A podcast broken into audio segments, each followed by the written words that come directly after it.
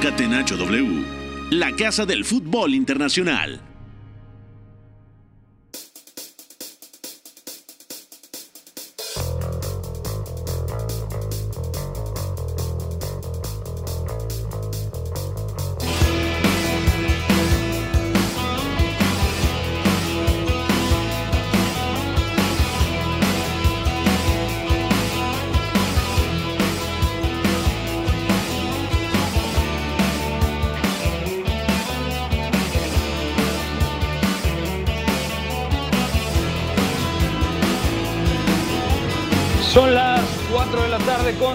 Pónganse cómodos. Bienvenidos a Catenacho W a través de W Deportes 730 de AM, repasando lo mejor del fútbol internacional. Mi nombre es Pepe del Bosque, en compañía de Beto González. Ya viene para repasar todo lo que ha sucedido el día de hoy en las eliminatorias rumbo a Qatar 2022 y y también en el Europeo Sub-21. Gracias en los controles a mi querido George de la Selva, también a Fogo en la producción de este espacio. Gracias a toda la gente que se reporta. Beto González, al otro lado de la línea telefónica. ¿Cómo estás, hermano? ¿Todo bien? Todo bien, amigo. Gracias. Abrazo para ti, para todos los que están escuchándonos. Fíjate, nosotros decimos que podemos quitar un poquito el pie del acelerador, pero hubo mucho fútbol de selecciones. Ya empezó el Sub-21, ya también empezaron los clasificatorios para la Copa del Mundo de Qatar en la UEFA. Cosas interesantes que hay que platicar. Jugó Bélgica, empató Ucrania con Francia, así que hay bastante historia para hoy.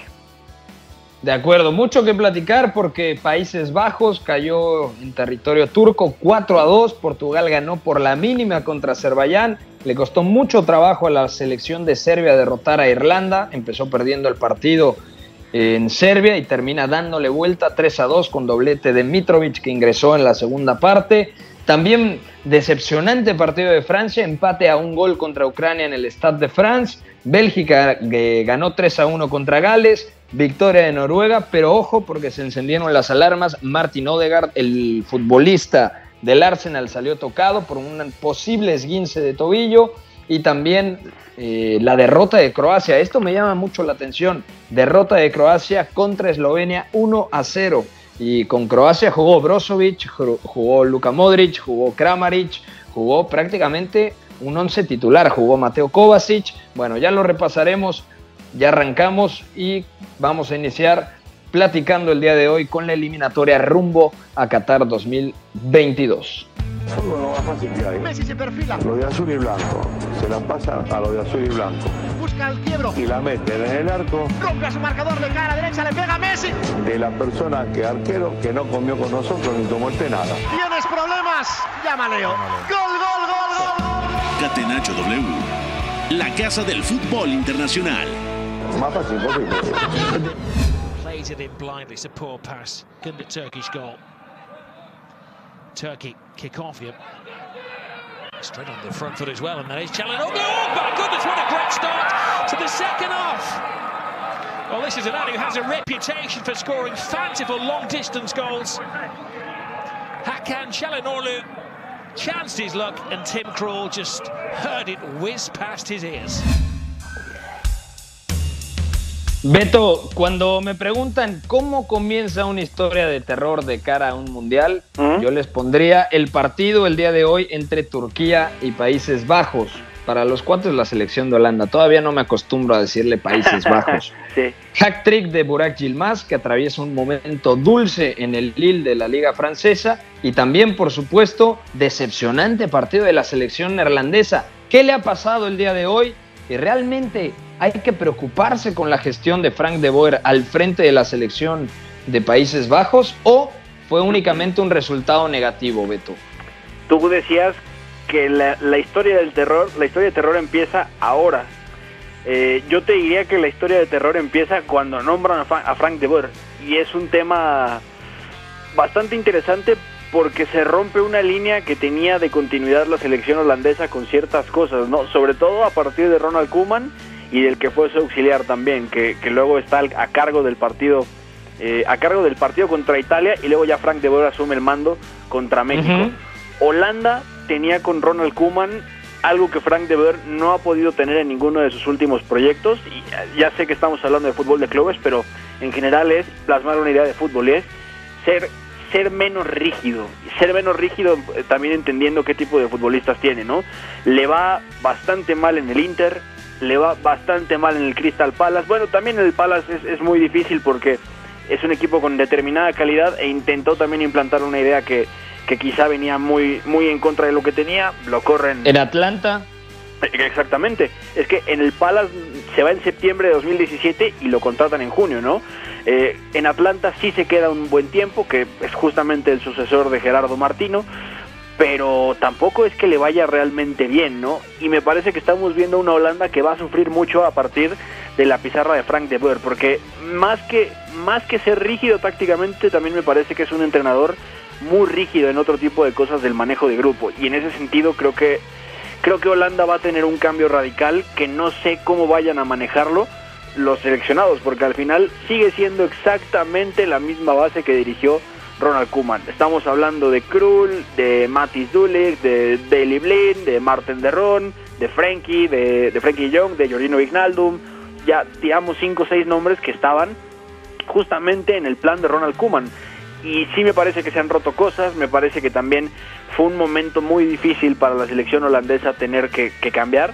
Y bueno, se enfrentan a una Turquía que además de todo, de, además de una buena clasificación a la Eurocopa, eh, tiene en Senol una estabilidad que le viene bien para competir en cualquier escenario y además es un equipo que compite bien, que tiene calidad, ya lo decías, lo de Burak Yilmaz que hoy marca triplete, lo de Hakan Çalhanoğlu jugando como interior zurdo, eh, Okai lo que es el mediocentro, están Kabak ahora en el Liverpool y Soyunyo en el Leicester.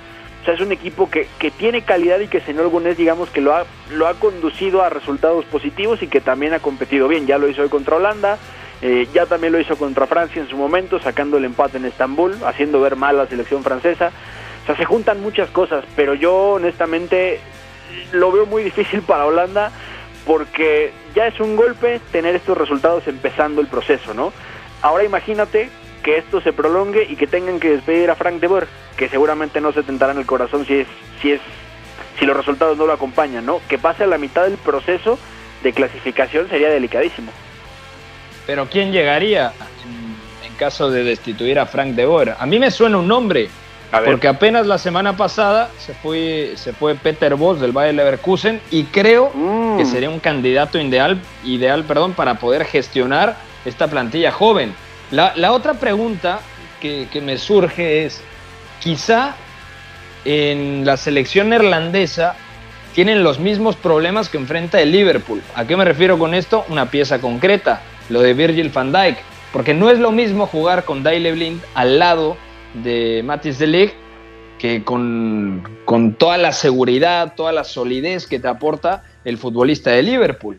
¿No crees que puede ir por ahí? Porque hoy realmente los goles de Turquía son muy puntuales, algunos se derivan de errores y el 4-2 tampoco termina reflejando lo que fue el, el, trámite del partido, porque Holanda generó ocasiones, uno ve la alineación del conjunto neerlandés y dices, bueno, tiene mucho sentido, si no está Van Dijk, juega Blind al lado de De el arquero yo sí creo que no tiene que ser Tim Krul, que además falla en uno de los goles.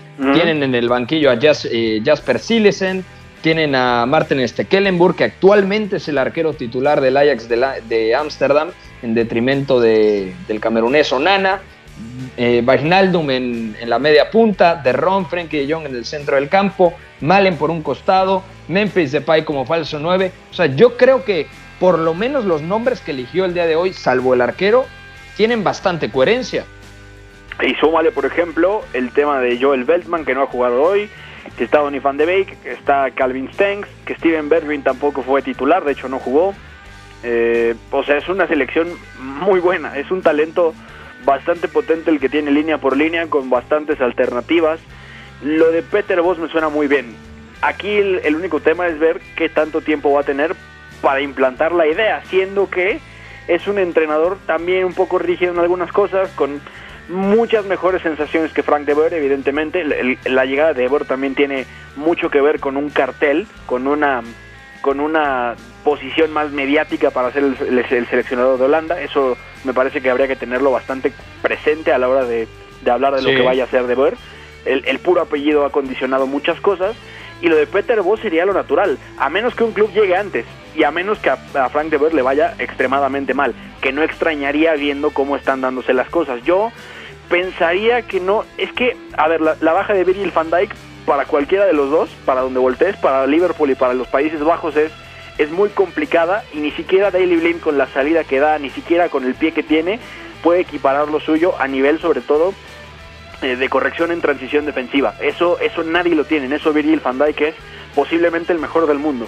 Y claro que es una baja durísima, pero en general el colectivo me parece que tiene más argumentos para trascender la baja que, que, digamos, argumentos para hundirse porque no esté Van Dijk. Entonces, eh, yo pensaría que que es un poco de ambas, pero que quizá tiene mucho más que ver aquí Frank de Boer, que quizá no esté transmitiendo bien lo que está lo que está queriendo plantear. Veremos cómo desarrolla todo esto, porque además se vienen bastantes fechas FIFA de aquí al, al final del año. Y luego también, y viene la Eurocopa, que eso va a ser importante de ver. Y luego, eh, si no le va bien, lo de Peter Bosz me suena bastante bien, aunque sí tendríamos que ver cómo se adapta, cómo reciben la idea estos futbolistas y sobre todo si va a contar con la misma base, porque Peter Voss necesita perfiles quizá un poquito más específicos, ¿no? Sobre todo me parece que la central cuando Stefan Dyke estaría cubierta, pero yo no sé, por ejemplo, si él prolongaría lo de Martin de Run. A él no le gustan tanto pivotes como de Run. Él, él, por ejemplo, tan es así, lo veíamos en el Bayer Leverkusen, era el tema de Charles Aranguis como pivote, era otro tipo de perfil. Pero bueno, eso ya será otra historia. De momento la realidad es que Frank de Boer no está pasándolo bien, no lo pasó bien a final del año pasado y habrá que evaluarlo también cuando vuelva Virgil van Dijk. ¿Estamos exagerando o realmente Países Bajos se tiene que preocupar? El grupo, creo yo, es bastante accesible. Noruega hoy derrotó 3 a 0 a Gibraltar, salió tocado Martin Odegaard, jugó en punta Sorlot, el atacante del RB Leipzig, al lado de, Erling Braut Haaland. Montenegro es el, entre comillas, otro equipo fuerte de este grupo que hoy ganó 2 a 1 en territorio letón con doblete del futbolista de, del Mónaco, Stefan Jovetic. Entonces yo creo que es un, un grupo bastante accesible para que Países Bajos lo termine ganando, pero la derrota del día de hoy yo creo que sí puede llegar a encender las alarmas. ¿Qué tan preocupados deberían de estar actualmente eh, los directivos de la selección neerlandesa? ¿Realmente crees que esta derrota pueda condicionar algo y ya sea motivo suficiente para destituir o pensar en correr a Frank de Boer? Esta por sí sola yo no creo, Pepe, pero si se repite, y ya no te digo una derrota con, con la misma cantidad de goles o, algo como eso, una derrota en este grupo, quizás sí empieza a haber preocupación, porque tú lo dijiste bien, al final es un grupo en el que Holanda, bueno, Holanda no, Países Bajos, eh, yo también tengo que acostumbrarme a esto. Es un grupo en el que Países Bajos, nada más por pura calidad individual de la plantilla que tenga convocada, es candidata a llevárselo, o sea, sin ningún problema. Ni siquiera Noruega está cerca, Turquía sería el tercero en, el orden, en ese sentido, y de ahí en fuera me parece que no hay, no hay mucho más tema. Montenegro quizá podría, podría acercarse un poquito más, pero, eh, a ver, Países Bajos me parece que además de esa calidad individual, tiene futbolistas que ya han atravesado momentos muy difíciles con la selección, sin ir más lejos, quedarse fuera de Rusia 2018. ¿Cuántos claro. O sea, de esta plantilla ya habían varios, incluyendo, por ejemplo, eh, a los arqueros, a Silesen, a Krul, también estaba Daily Blin, también me parece que ya jugaba Joel Beltman. Eh, no recuerdo bien si, bueno, Steven Bervin ya tenía convocatorias, Luke de Jong también ya era una pieza que, que tenía minutos con la selección. O sea, ya hay varios que ya pasaron por eso. Pero el tema aquí es, se repite una derrota con estos rivales y sobre todo habrá que ver teniendo muchas, muchas capacidades y sobre todo un partido con un contexto más idóneo para ganarlo y volver a quedarse corto, cuidado. Yo hoy no lo veo como una preocupación, pero espérate que se repita una derrota. Ah, hoy fue Turquía y si fuera con Noruega dirías, de acuerdo, ok, quizá estemos un poco más cerca. Pero si llega a pasar, por ejemplo, contra Montenegro, contra Latvia, contra Gibraltar, cuidado, ahí sí me parece que Frank de Boer pues, empezaría a caminar sobre la cuerda floja. Porque cuando analizábamos este grupo decíamos, Países Bajos seguramente ganará el grupo, pero la segunda posición ahí estará Noruega compitiendo con Turquía, quizás se mete Montenegro, pero esta primera derrota también le abre los ojos a los futbolistas neerlandeses, ¿no? Para entender que no se pueden confiar, que va a ser un grupo complicado y que sobre todo de visitante les va a costar bastante. Cambiamos rápidamente de grupo, vamos a analizar el partido de Francia. Empató 1 a 1 contra la selección de Ucrania. No jugó bien el equipo de Didier Deschamps, incluso retiró el terreno de juego a Kylian Mbappé, pero termina sacando un punto valiosísimo el conjunto ucraniano. Eliminatorias para Qatar 2022. Catenacho W. Coming to tease and to tantalize and to deliver the cross. It's beautifully done. It's a magnificent finish. And France in front.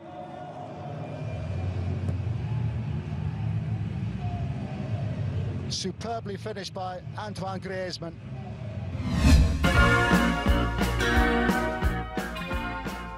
Empezó ganando el conjunto galo con anotación de Antoine Griezmann, el futbolista del Barcelona, y luego autogol de Presnel Kimpembe al minuto 57. Prácticamente no eh, atacaba Ucrania, no disparó una sola vez al arco y termina empatando un partido. Eh, leía las críticas de gente que sigue muy de cerca el fútbol francés, como Andrés Onrubia, estaban muy molestos por el funcionamiento del equipo dirigido por Didier Deschamps, que esta vez salió con un 4-2-3-1 habitual o el 4-4-1-1 con el que fue campeón en Rusia 2018, Adrien Rabiot al lado de N'Golo Kanté, Griezmann media punta, por un costado Mbappé, por el otro el futbolista del Bayern Múnich, Kylian, eh, perdón, Kingsley Coman, y como referente de ataque Olivier Giroud. Lo mismo, te hago la pregunta, ¿qué pasa con la selección francesa? Parece que siempre se va a mínimos. Ingresó Pogba en la segunda parte, hizo lo propio Ousmane Dembélé que entró por Kingsley Coman, Anthony Martial, el futbolista del Manchester United, también eh, jugó por ahí de 15 minutos porque entró por Kylian Mbappé. Entonces, Francia también creo que puede sufrir en este grupo, Beto. Sí, de acuerdo. Y al final, si uno lo ve, mm, quizás sea quizá haya más, más argumentos que, que, por ejemplo, en el de Países Bajos para sufrir, porque hablamos de una Finlandia que se clasificó o, o que estuvo muy cerca, perdón, de clasificarse a la Eurocopa, además con, con individualidades muy, muy marcadas, ¿no? Lo de Timo Pukki, sin ir más lejos. Ucrania, que sobre todo hoy me parece que ha dado una muestra de cómo puede competir a través de la pizarra de Shevchenko, ¿no? Es una selección que ya, ya, ya la habíamos visto jugar en una versión mucho más asociativa, con línea de cuatro, tres centrocampistas, Sinchenko muy muy cerca del mediocentro, dos extremos abiertos, eh, Malinowski siendo clave también como un interior más cercano a la media punta, y por ejemplo contra España lo vimos jugar más reactivo, evidentemente era algo que iba a pasar, y hoy pasando a línea de cinco con sus tres centrales, con carrileros, eh, Alexander Sinchenko como interior izquierdo, siempre buscando taparle todo, todo a Francia por dentro, sabiendo que justamente algo que no tiene Francia es la capacidad de proponer un partido a través del balón. Al final, desde un poquito antes de Rusia 2018, se veía muy claro que Francia iba a jugar a esto, que iba a ser una selección muy directa, muy, muy falta de, de mecanismos con balón para atacar al rival. O sea, no es una selección que la veas juntarse a través del pase. Y al final la Copa del Mundo la gana así. Transiciones, mucha velocidad, Kylian Mbappé rompiendo en la derecha, el tema de Blaise Matuidi que era un, un falso interior que acababa jugando como volante, los laterales muy profundos. Pero esto quizá ya también habría que pensar cómo, cómo Didier Deschamps va a darle la vuelta, porque ya también en la clasificación a la Eurocopa, y lo comentamos aquí mismo, te acordarás, decíamos, hay momentos donde pasa la línea de tres, donde utiliza a Griezmann como media punta por detrás de dos puntas, estaba buscando soluciones para poder hacer esto, y no, no lo ha conseguido Didier Deschamps, me parece que la idea no ha logrado darle esa vueltita de tuerca que necesitaba, y al rival también le está haciendo mucho más sencillo, sea quien sea, plantársela a Francia. Al final Francia está cayendo en algo que, que es bastante peligroso antes de una Eurocopa, antes de cualquier torneo, como sea, ¿no? Que es eh, ser predecible. Al final esta Francia, más allá de la calidad que tiene, es predecible y ese es un problema muy serio porque ni Antoine Griezmann tiene el contexto para ser tan resolutivo, más allá de su calidad individual, ni Olivier Giroud está jugando igual en el juego directo, Kingsley Coman no da un buen partido y ese centro del campo con Adrien Rabiot me parece que es un poquito el problema que tiene también en la Juventus, ¿no? Esta cuestión de es un futbolista de juego mucho más largo, mucho más vertical que de sumarte a través del pase y por ahí podría, podrías haber pensado, por ejemplo, en Paul Pogba que acaba entrando al 63, podrías haber pensado también en, bueno, Thomas Lemar como una especie de interior que también le ha dado mucho al Atlético de Madrid jugando ahí con línea de tres interior zurdo en 3-5-2. O sea, opciones hay, pero es lo que tú decías. Al final, Didier Deschamps es un entrenador que, si no ve la necesidad, no pasa de los mínimos. Pero hay entrenadores como Shevchenko que diagnostican muy bien las cosas y lo hacen ver mal. Entonces, es un punto que, que le duele a Francia, sobre todo como un poco como lo de Holanda, ¿no? Son selecciones que están candidateadas para ser líderes de grupo y que este tipo de cosas luego las ponen en el aprieto de no vas a clasificar como primero, vas a tener que meterte como segundo y vas a tener que ver lo del repechaje, que es algo que quieren evitarse, sí o sí. Claro, y en este mismo grupo está Finlandia, que jugará la Eurocopa, está Bosnia, que pese a que Bosnia normalmente nos decepciona, sigue teniendo elementos importantes, el caso de Edin Seco, Miralem Pjanic, Trunic, que juega en el Milan, que si bien no es titular a nivel de, selección puede ser importante. O sea, yo creo que no es un grupo sencillo, creo que al final terminará siendo la primera de este grupo y avanzando de, de forma directa. Pero aún así, cuidado con esta clase de resultados, cuidado con esta clase de empates y sobre todo, más allá del resultado, el funcionamiento de Francia, el funcionamiento del equipo galo, porque muchas veces prueba de Shams y aquí lo hemos cuestionado porque a veces le falta un, eh, un, puntito de creatividad, de ingenio, de buscar otro tipo de variantes. Cuando prueba la línea de tres no le ha resultado, entonces tiene que regresar a las bases. ¿Cómo fui campeón del mundo? Seguramente se piensa eh, Didier Deschamps y dice con el 4-4-1-1, con Griezmann detrás de Giroud, mucho juego directo, mucho juego vertical, que los extremos condicionen a través de su capacidad en el regate y en el uno contra uno, pero Francia Francia no está bien. Francia es un equipo que se siente mucho más cómodo cuando le atacan, cuando puede defenderse en bloque medio y luego puede verticalizar sus ataques. Hasta aquí dejamos el tema de, estos dos grupos. Vamos a una pausa. Regresando de la pausa, platicamos de Portugal, que también le costó mucho trabajo para derrotar a Azerbaiyán. Lo que ya comentábamos de la selección serbia, que termina derrotando 3 eh, a 2 a la República de Irlanda, con tres asistencias de Dusan Tadic y además siete pases clave del futbolista del Ajax. También la victoria de Bélgica 3 a 1 contra eh, Gales. El hat-trick de República Checa con Tomas Sauchek 6 a 2 ganó hoy en Estonia. Creo que fue la actuación más convincente. Y eh, también platicaremos un poquito de la selección de Croacia que cayó en Eslovenia, la victoria de Rusia en Malta y mucho más. Sobre todo, platicaremos también del europeo sub-21. Vamos a una pausa, seguimos aquí en Catenacho W a través de W Deportes 730 de AM. Volvemos triunfo debe ser también la consecuencia de una superioridad moral, no solamente futbolística. Si en el triunfo no están implícitos los recursos, si los recursos nos dan igual, estaríamos dándole a la sociedad un mensaje terrible. Somos la resistencia. Catenacho W, la casa del fútbol internacional.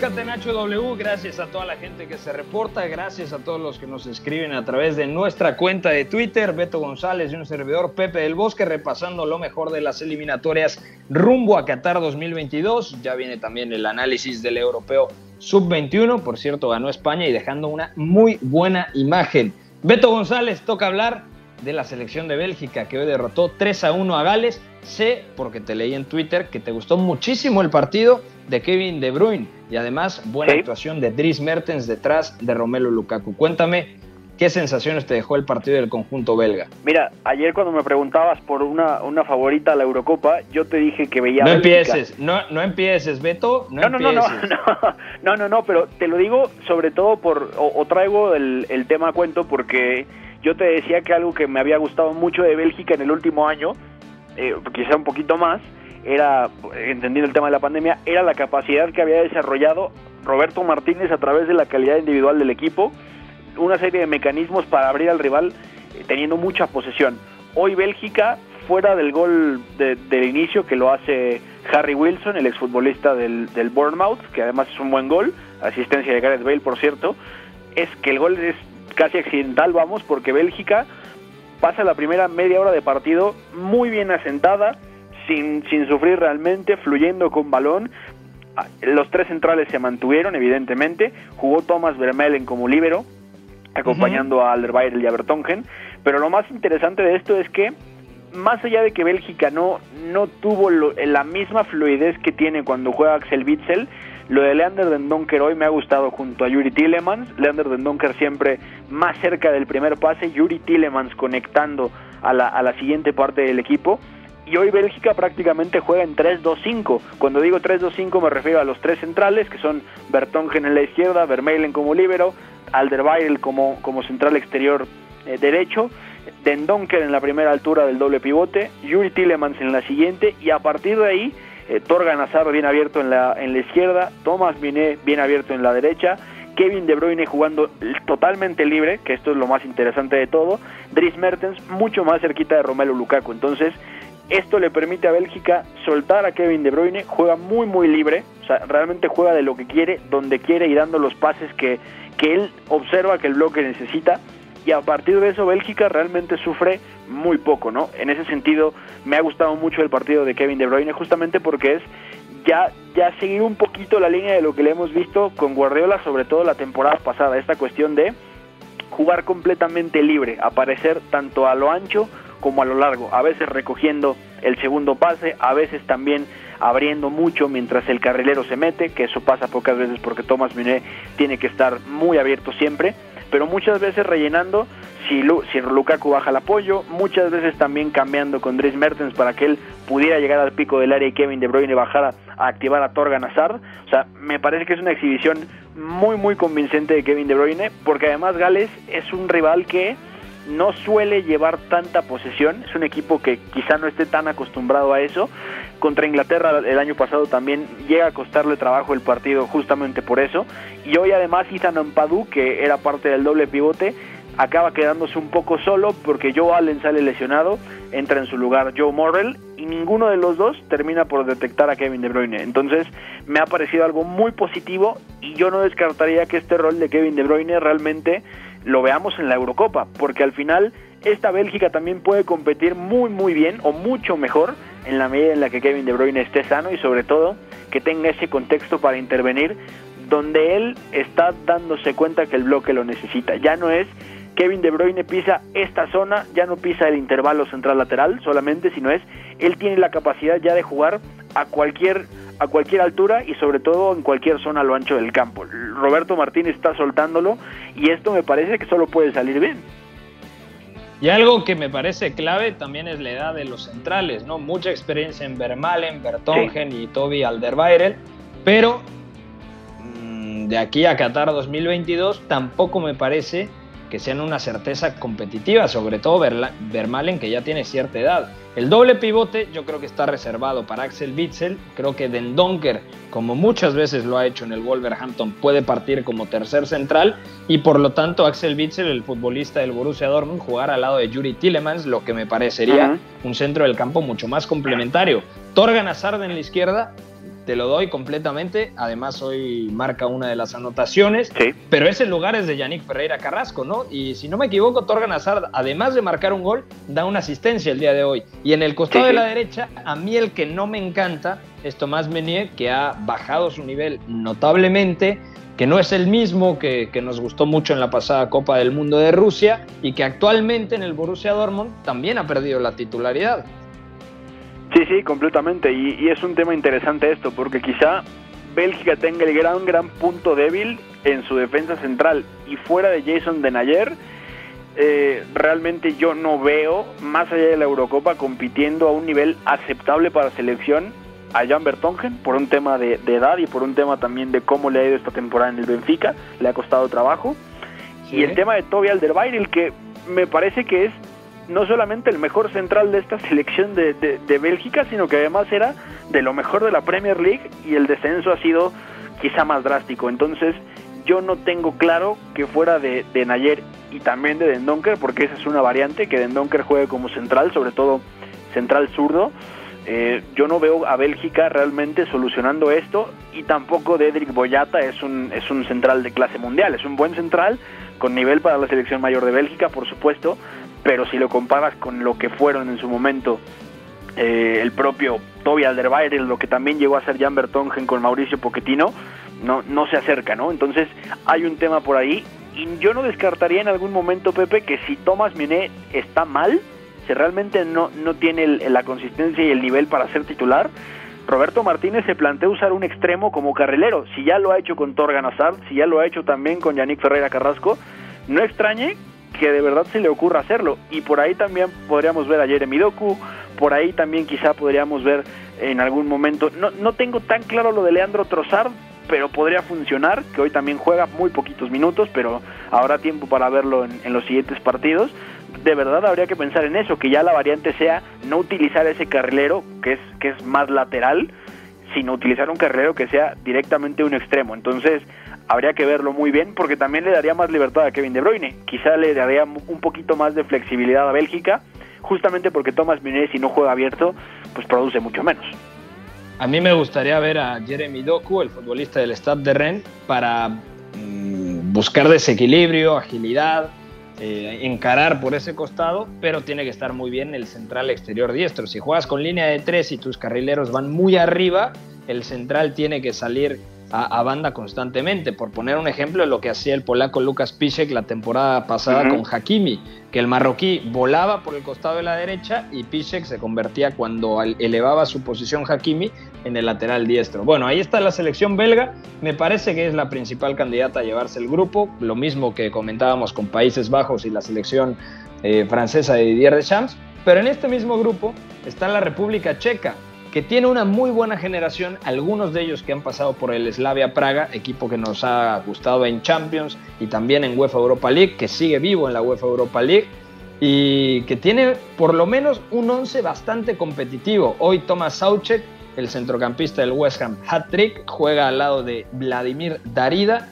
este que lo vemos frecuentemente en la Bundesliga con el Hertha Berlín, Lucas Probot también juega por el costado de la derecha, otro del Slavia Praga. Janko juega por la izquierda. Antonín Barak como media punta, un futbolista muy físico, respaldando al atacante Patrick Schick, que ya lo conocemos, bueno, antes con la Roma, ahora con el RB Leipzig.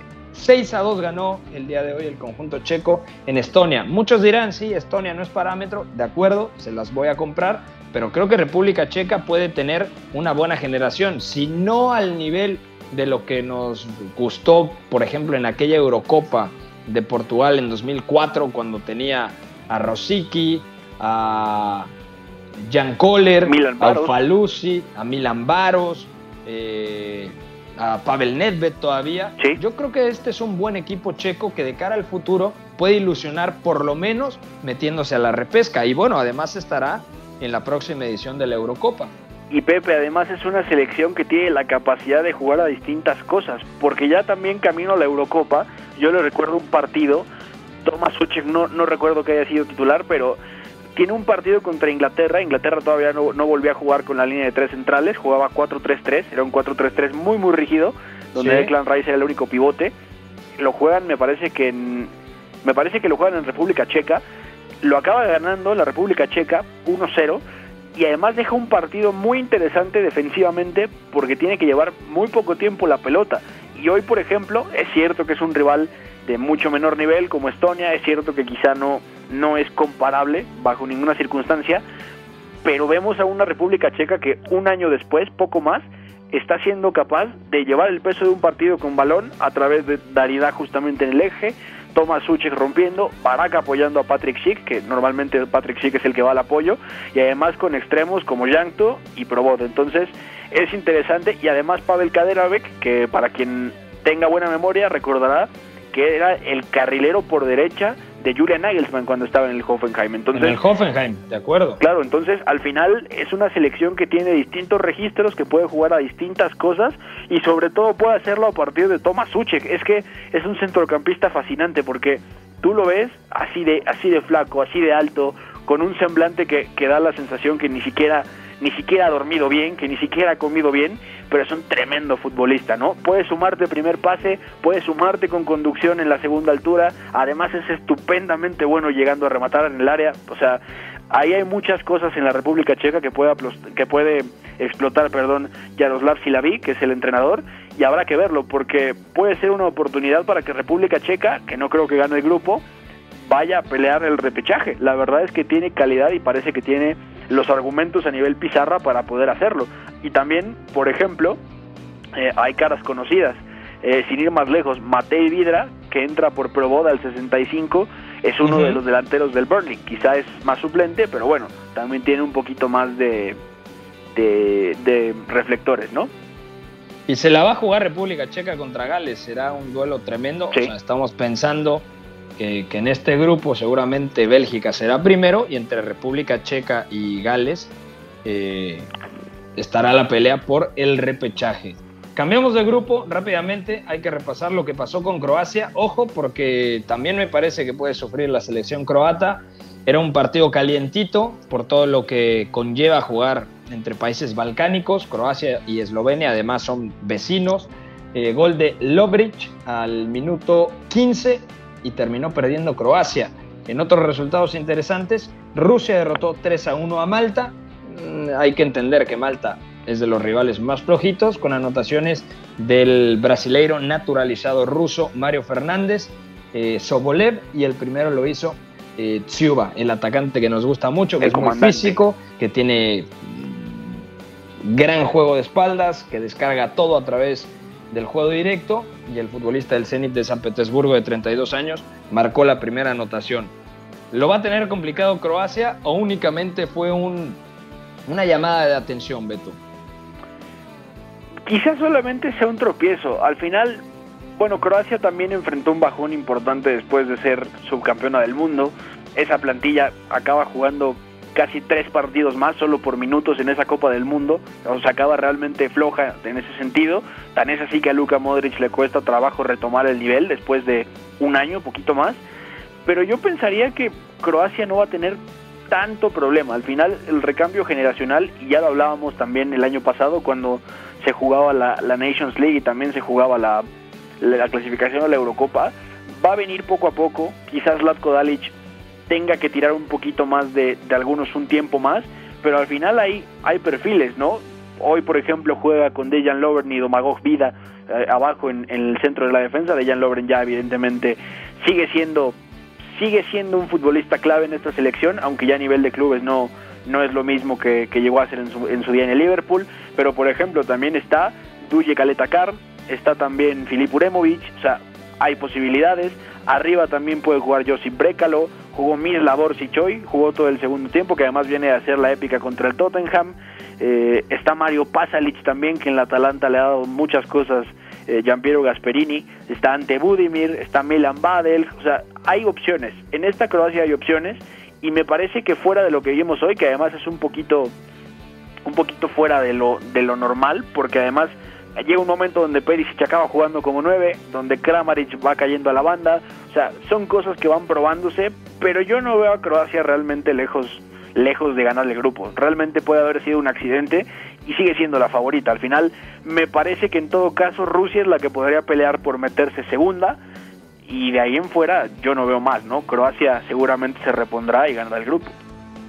Yo creo que también va a ganar el grupo, pero lo tiene difícil, porque Rusia en este recambio generacional creo que puede encontrar una buena generación. Eslovenia, a mí me sorprende mucho que haya ganado el día de hoy Eslovenia. Yo creo que si Croacia es primera, entre Rusia, Eslovenia y Eslovaquia se pelearían la segunda plaza y además hoy un resultado negativo totalmente para la selección eslovaca, ¿no? que termina empatando sin goles en Chipre, a priori el rival más flojito del grupo, o uno de los más flojitos, pero que tiene una generación, creo yo, Eslovaquia, para poder aspirar a mucho más. Ahí tienes a Milan Skriniar, el futbolista del Inter. Eh, bueno, ya no está Hamsik, pero está Mac, que hoy se quedó sin minutos. Estoy revisando la alineación Bosniak, el atacante, está Duda, eh, también por un costado, el futbolista del Colonia.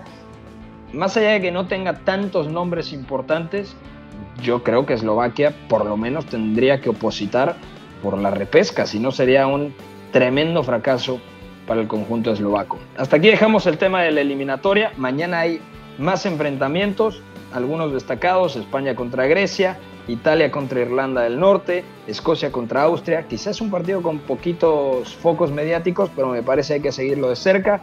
Para los que preguntan por Inglaterra, juega contra San Marino, Hungría, Polonia, Alemania, Islandia y Rumania contra Macedonia. Hasta aquí dejamos el tema de las eliminatorias rumbo a la próxima Copa del Mundo Qatar 2022 y vamos a comentar un poquito del europeo sub-21. El fútbol para este país ha sido un hecho. Y hecho cultural no es nada más ni nada menos un lugar de expresión, donde el hombre de, cualquier lugar, de cualquier sociedad maltratada, esta vez se la denominan los desposeídos, encontrábamos en el fútbol un lugar donde expresar. Catenacho W, la casa del fútbol internacional.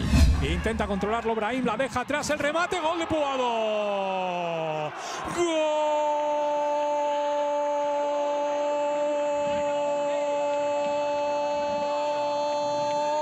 España, Javier Puado. A los siete minutos de la segunda mitad, en la primera llegada del segundo periodo del equipo de...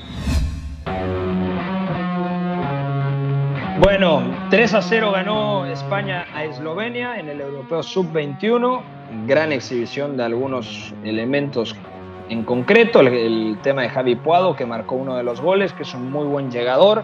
El futbolista del Español de Barcelona. En el doble pivote, Martín Subimendi de la Real Sociedad también completó un buen partido, formando ese triángulo con Brahim Díaz y con Pipa. Cada vez que cerraba Brahim, el futbolista del Milan, Pipa corría por el costado de la derecha. Gonzalo Villar, que seguramente fue el elemento más destacado del encuentro, este chico que nos ha gustado mucho en la Roma, ayer compartía un hilo en Twitter y decía que era uno de los elementos que había que seguir con lupa porque mmm, no, no es extraño que, que se haga de la titularidad en la Roma jugando en doble pivote al lado normalmente de Beretut, el francés, en el equipo de Paulo Fonseca y realmente está rindiendo muy bien. Cucurella jugó por el costado de la izquierda, Abel Ruiz fue el atacante, Juan Miranda eh, jugó como lateral izquierdo, el futbolista del Betis de Sevilla. Entonces creo que España, más allá de que tiene siete elementos que están con la selección mayor, me vienen a la cabeza, por ejemplo,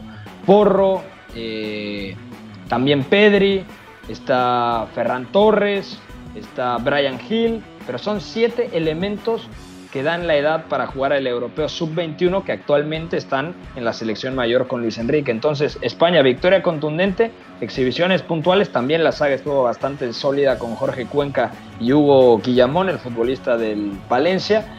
Eh, ¿Qué sensaciones te deja este resultado de la rojita? La rojita, Pepe, camina muy bien y sobre todo es un poco lo que comentábamos ayer. Ya sin esa calidad individual desbordada que tuvo Luis de la Fuente hace dos años, había que ver cómo operaba la pizarra y en ese sentido le ha dado un giro importante, la ha refrescado bien y al uh -huh. final me parece que, que esta España, si no es favorita para ganar el torneo, al menos sí es candidata, sobre todo a partir de lo que le vimos hoy. Sí es cierto que al final Eslovenia, siendo la, siendo la anfitriona, está ahí, no tiene quizá algo tan tan destacable, pero lo que sí es importante es que esta España ha funcionado muy bien como colectivo, ¿no? Con Gonzalo Villar eh, cerca, cerca de la segunda altura, siempre él buscando comandar lo siguiente con balón, Martín Subimendi como, como pivote más puro, que es algo que también ha hecho ya bastantes veces cuando ha jugado con Imanol Alguacil en la Real Sociedad, Brahim partiendo de la banda que puede hacerlo sin ningún problema y sobre todo lo de Cucurella que, que es un perfil muy interesante para esta España porque es algo que quizá no tuvo Luis de la Fuente hace dos años, ¿no? Este tipo de extremo que, que va a pie natural, que va siempre a toda pastilla, que te da mucha ruptura, que te da esa profundidad y a partir de eso esta España funciona muy bien, ¿no? Con un sentido colectivo bastante interesante y además con centrales que le permiten jugar justamente a esto, a, a, poder adueñarse del balón y a partir de eso también construir más cosas y instalarse en campo rival. Lo de Villamón, pues me parece que es bastante interesante porque es un poquito también lo que habíamos podido ver cuando jugó como central en Valencia, sobre todo con Albert Celades, con buena salida de balón, bastante acierto en el pase, bien en el envío largo, así que va a ser interesante ver a esta España porque ya, ya lo comentábamos, no tiene el mismo cartel estelar y además le faltan esos futbolistas que fueron con la mayor de Luis Enrique, que mañana juegan contra Grecia, pero sí. bueno, es un buen equipo, al final es un buen equipo y habrá que verlo más de cerca porque también tiene un grupo bastante pesado fuera de Eslovenia, está Italia y además está la República Checa.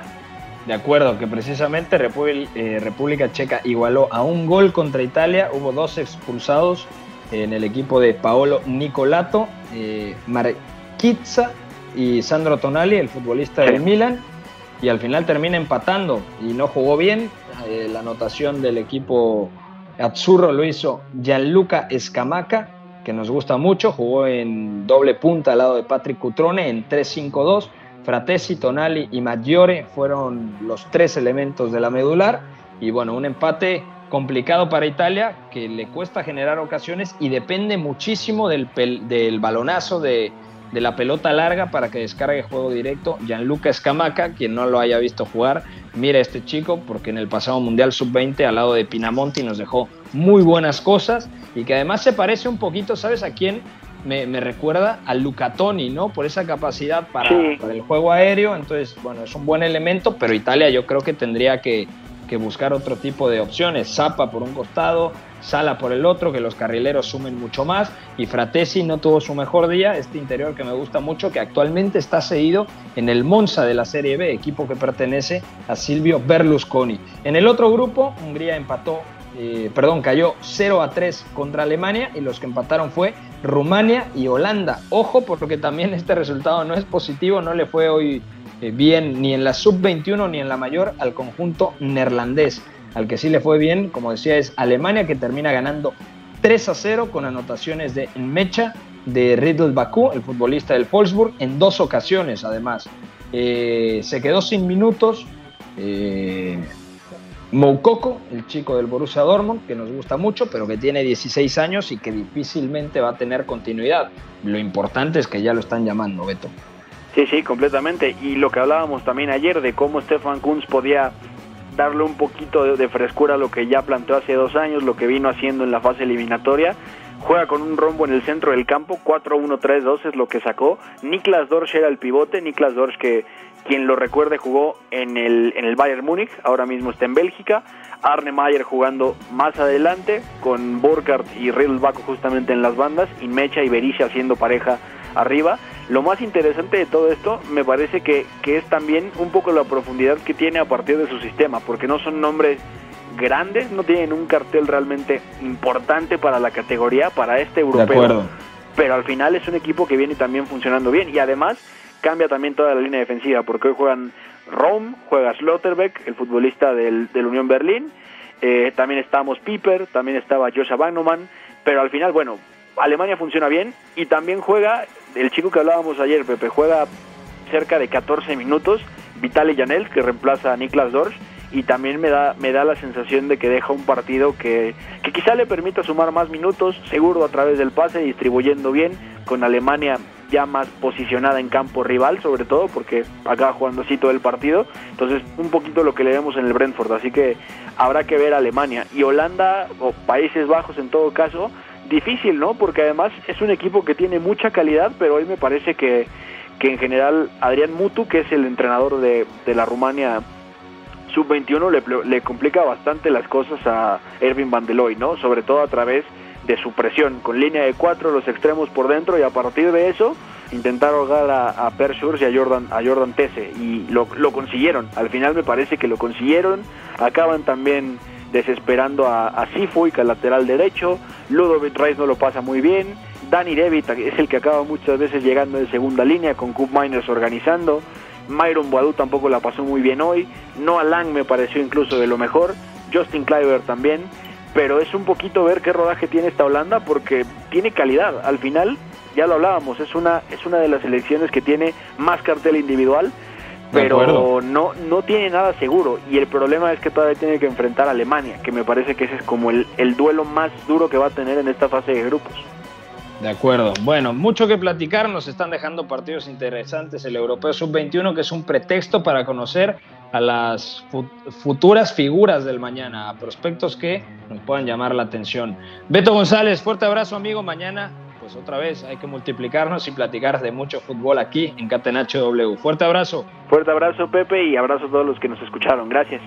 Gracias a mi querido George de la Selva en los controles, a Fo en la producción de este espacio. Soy Pepe del Bosque. Mañana nos escuchamos en punto de las 4 de la tarde aquí a través de W Deportes en Catenacho W. No olviden, el partido de México contra Estados Unidos del preolímpico rumbo a los Juegos Olímpicos de Tokio 2020 se podrá sintonizar aquí a través del 7:30 de AM en punto de las 7 de la noche. Fuerte abrazo, pásenla muy bien.